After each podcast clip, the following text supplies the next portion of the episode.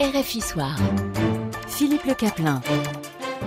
Le monde en question à présent consacré ce soir au comportement inquiétant de Joe Biden. Le président américain, âgé de 81 ans, est actuellement en campagne pour sa réélection en novembre et il a multiplié ces derniers jours les faux pas en confondant plusieurs dirigeants étrangers, vivants ou, même morts.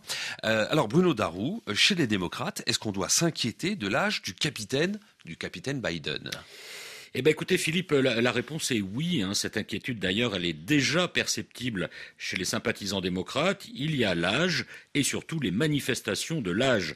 Le problème qui s'accentue depuis quelques mois, c'est que Joe Biden semble avoir une mémoire qui flanche de plus en plus, une élocution parfois difficile, et surtout, donc, ce phénomène remarqué ces derniers jours. Le président américain se souvient de certains événements, mais il confond les intervenants de manière troublante, comme s'il était resté figé entre les années 1980 et 2000. C'est ainsi que, évoquant le sommet du G7 dans les Cornouailles en juin 2021, il se souvient d'une conversation avec François Mitterrand, décédé en 1996, au lieu bien sûr d'Emmanuel Macron. Il remet ça quelques jours plus tard, toujours à propos de ce sommet qui l'a marqué, car dit-il, les dirigeants européens exprimaient leurs inquiétudes sur la démocratie américaine après le mandat de Donald Trump.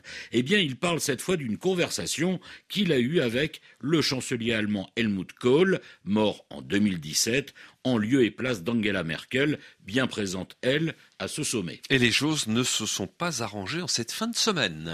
Et non, en effet, mis euh, hors de cause dans une affaire de documents confidentiels euh, conservés par lui, Joe Biden se trouve confronté ensuite à la publication du rapport du procureur, qui certes le met donc hors de cause, mais rend aussi public ses propres commentaires sur, je cite, cet homme âgé, sympathique, mais qui a une mauvaise mémoire, et souligne que notamment il n'a pas pu se souvenir de la mort de son fils aîné, Beau. Fureur de Joe Biden qui convoque la presse pour dire que oui, il est âgé, mais que non, il n'a pas de problème de mémoire, avant de répondre à une question sur la situation à Gaza.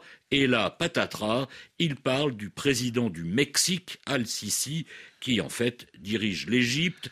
L'effet est désastreux et fait les délices du camp trumpiste. Alors bien sûr, dans le cas démocrate notamment, on se demande quel impact tout cela pourra avoir sur la campagne électorale qui est encore longue et que Joe Biden doit mener. Oui, la situation devient sérieuse. Trois Américains sur quatre estiment que Joe Biden n'est pas en mesure d'effectuer un second mandat à la tête du pays. L'état-major démocrate se trouve face à la quadrature du cercle. Il est trop tard pour remplacer Joe Biden, et par qui d'ailleurs? En même temps, il faut tenir la longueur avec ce candidat dont la fatigue, les gaffes et les trous de mémoire deviennent un sujet de campagne. Trouver la meilleure parade possible, c'est donc désormais la priorité, car si rien n'est fait, Joe Biden pourrait devenir le meilleur et le pire des candidats face à Donald Trump.